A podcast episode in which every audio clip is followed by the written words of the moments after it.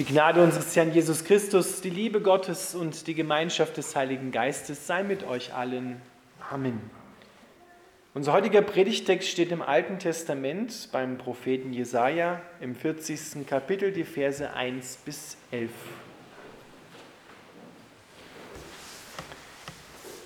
Tröstet, ja tröstet mein Volk, spricht euer Gott. Redet zum Herzen Jerusalems sagt ihr, dass, seine, dass ihre Leidenszeit vorüber ist und dass ihre Sünden bezahlt wurden. Denn der Herr hat es für alle seine Sünden doppelt gestraft. Eine Stimme ruft, baut dem Herrn eine Straße durch die Wüste, ebnet unserem Gott einen Weg durch die Steppe. Jedes Tal soll aufgeschüttet und jeder Berg und Hügel eingeebnet werden. Das Unebene soll gerade und das Hügelige eben werden. Dann wird die Herrlichkeit des Herrn offenbar und alle Menschen werden sie sehen. Dies hat der Herr beschlossen. Eine Stimme sagte, rufe. Ich fragte, was soll ich verkündigen? Menschen sind wie Gras. Ihre Schönheit ist wie eine Feldblume. Das Gras verdorrt und die Blumen welken, wenn der Atem des Herrn über sie weht.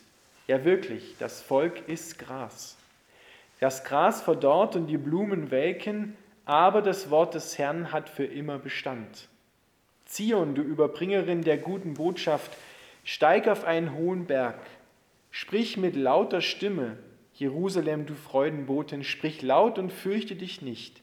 Sag den Städten Judas, seht, da ist euer Gott. Seht, der Herr, euer Herrscher, kommt mit Macht. Er regiert zu seinem Nutzen mit starkem Arm. Seht hin, er bringt eine Belohnung mit und führt sein wiedererworbenes Volk vor sich her.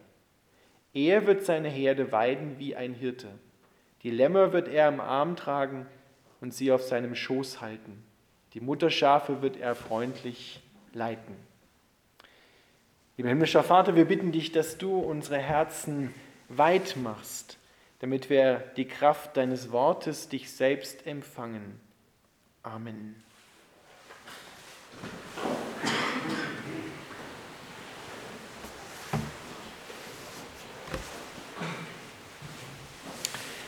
Tröstet, tröstet mein Volk, spricht euer Gott.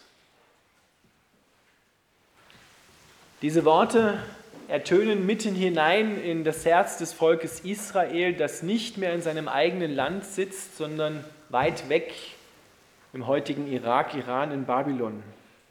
Sie sind weggeführt worden, gefangen, weil sie gegen Gott rebelliert haben, weil sie nicht hören wollten, seine Liebe nicht empfangen wollten. Und jetzt kommt Gott und spricht in ihre Situation, in ihre Gefangenschaft hinein, tröstet, tröstet mein Volk.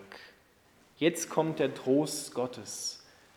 Und der Prophet sieht und schaut und er hört eine Stimme und die fragt, was soll ich denn für einen Trost verkündigen? Was soll ich denn dem Volk sagen in seiner Situation? Und dann hört er die Worte, die zunächst einmal gar nicht nach Trost klingen.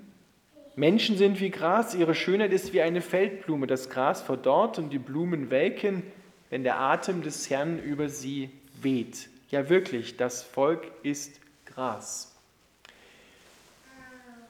Das ist, wenn wir ganz genau hinschauen in diesem Bildwort, genau das, was wir alle Menschen hier in dieser Welt erleben.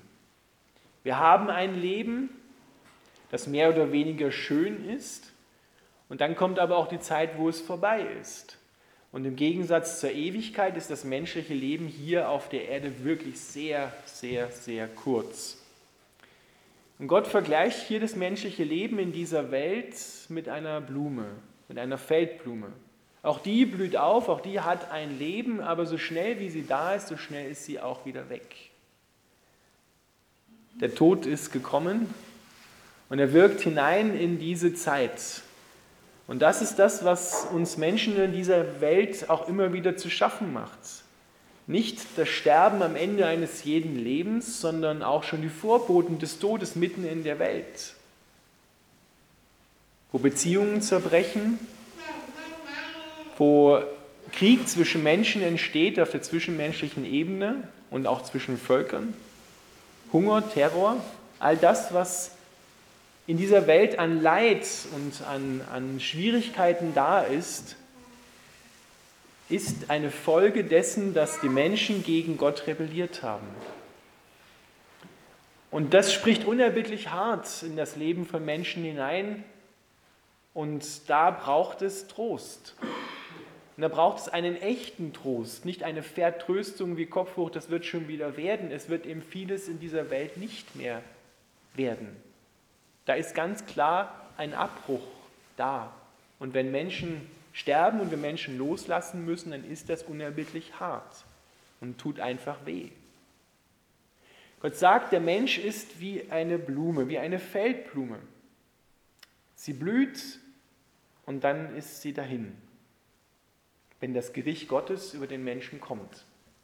Das müssen wir zunächst einmal wahrnehmen, dass das unsere Situation ist. Das dürfen wir nicht verleugnen, dass es in dieser Welt zugeht und dass auch uns das Schwierigkeiten und Schmerzen und Leid bereitet.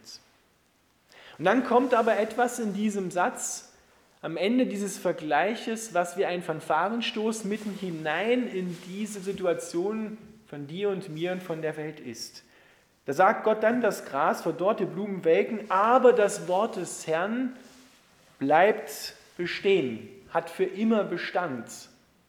Und das Wort aber, was kommt, das streicht immer so ein bisschen das durch, was davor gewesen ist, oder hebt es auf und wandelt es um.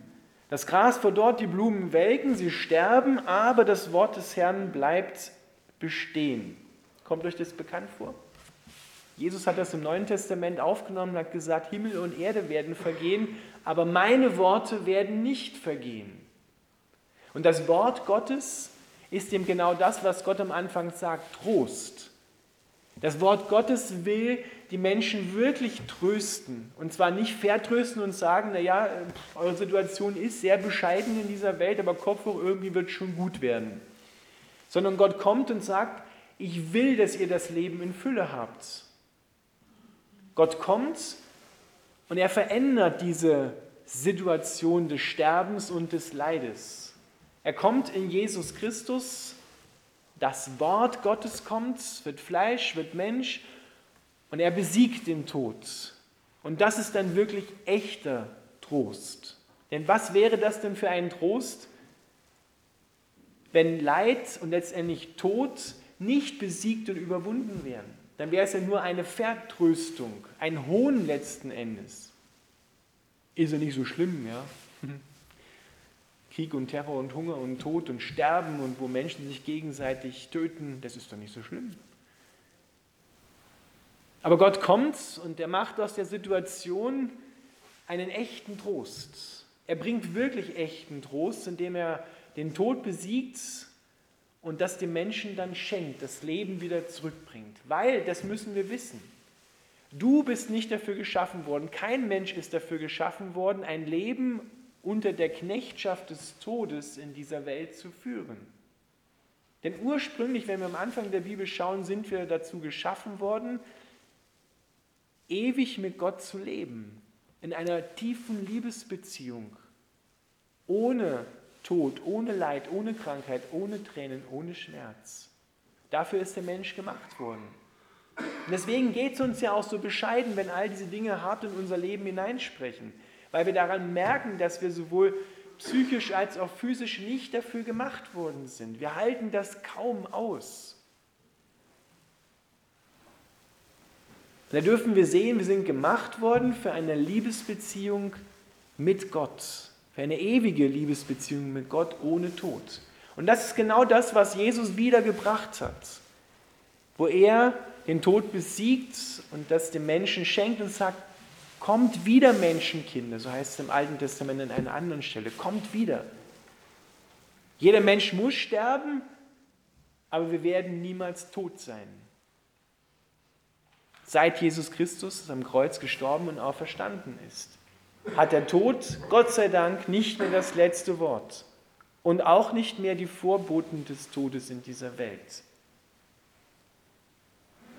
Und das ist wirklich Trost. Tröstet, tröstet mein Volk mit diesem Trost, den Gott in die Welt hineinbringt. Und dann fordert er Jerusalem auf, fordert er Zion auf, steig auf einen hohen Berg und sprich mit lauter Stimme, seht, da ist euer Gott. Und der Prophet schaut durch die Zeiten hindurch mit Gott auf Jesus Christus. Seht, da ist euer Gott. Er holt euch heraus aus der Gefangenschaft, das Volk Israel aus Babylon zurück. Aber letztendlich ist das alles ein ein Ausfluss schon von dem, was Jesus Christus am Kreuz tun wird. Seht, da ist euer Gott. Er kommt selber und er nimmt euer Schicksal auf sich. Lässt es sich im wahrsten Sinne des Wortes unter die Haut gehen, nimmt euch zu Herzen und wird eure Situation besiegen und überwinden. Er kommt mit Macht. Und dann kommt am Ende des Textes ein wunderbares Bild das uns auch wieder auf den hinweist, der der gute Hirte ist. Er wird seine Herde weiden wie ein Hirte, die Lämmer wird er am Arm tragen und sie auf seinem Schoß halten, die Mutterschafe wird er freundlich leiten. Johannes 10. Ich bin der gute Hirte. Meine Schafe hören meine Stimme und sie folgen mir. Ich kenne sie und sie kennen mich. Ich gebe ihnen das ewige Leben und niemand kann sie aus meiner Hand reißen. Das ist genau das, was hier schon vorhergesagt wird. Und Gott war immer schon der gute Hirte, auch im Alten Testament.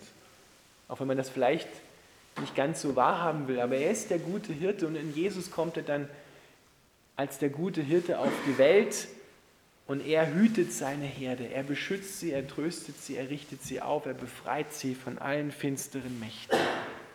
Gott kommt, er greift ein und verändert die Lebens- und Sterbensvorgänge dieser Welt. Und unter diesem Trost steht dein und mein Leben in dieser Welt. Unter dieser Ansage von Jesus Christus, es ist vollbracht, was er ausgerufen hat am Kreuz, steht dein und mein Leben. Das heißt doch, dass Gott für jede Situation, in die du auch immer geraten kannst und in die du vielleicht gerade drin steckst, ausgerufen ist, es ist vollbracht. Jesus reicht aus für jede Situation. Auf ihm kann man wirklich bauen, auf ihm kann man wirklich leben und sterben. Und wird nicht tot sein, sondern ewig leben mit Gott. Es ist vollbracht. Das darfst du ganz groß denken. Das darfst du ganz groß träumen. Da, wo Gott da, wo du keine Wege hast, da hat Gott schon allemal einen Weg geplant und will ihn dir schenken und eröffnen. Und dieser Trost, den wir dann selber erfahren, mit diesem Trost sollen wir dann die Menschen trösten. Sollen wir Bahn machen für Gott. Das heißt, indem wir anderen Menschen sagen, Hinweisschilder sind genauso wie das von Jerusalem hier heißt, seht, da ist euer Gott, seht, da ist dein Gott der den Tod für dich besiegt und überwunden hat. Du kannst ihm dein Herz ausschütten und er reicht aus für alles. Er wird deine Situation wenden. Das heißt es Bahn machen, hingehen zu den Leuten, Hinweisschild sein, ihnen sagen, die gute Botschaft weitergeben. So machen wir Gott Bahn in den Herzen der Menschen, indem wir die gute Botschaft, mit der wir selber getröstet worden sind, weitergeben. Aber dazu musst du erst einmal selber getröstet sein von, dieser, von diesem Gott. Deshalb ist es ganz neu dran, dass Gott dich einlädt, sich ganz auf ihn zu werfen, ganz auf ihn zu verlassen und seinen Trost wirklich zu empfangen. Der, der nicht sagt, Kopf hoch, du wirst schon irgendwie durchgehen, es wird schon irgendwie gut werden. Es wird eben vieles nicht mehr gut. Vieles bricht einfach ab, vieles tut einfach weh und ist unwiederbringbar dahin. Und dann kommt Gott und sagt, schau, es kommt eine neue Welt und ist schon jetzt da, in der es keinen Tod mehr gibt, keine Tränen mehr gibt, kein Leid mehr gibt. Und heute fange ich schon damit an. Heute beginne ich schon in deinem Leben damit. Heute will ich dich schon trösten mit diesem Trost. Und du kannst berechtigte Hoffnung haben, dass das, was ich versprochen habe, auch kommen wird. Darauf kannst du dich wirklich verlassen nicht mehr um dich selber kreisen, sondern du kannst dich verlassen und auf Gott werfen. Tröstet, tröstet mein Volk, spricht euer Gott. Er wird kommen, dich wie sein Schaf im Arm tragen, in seinem Schoß halten und dich freundlich leiten. Amen.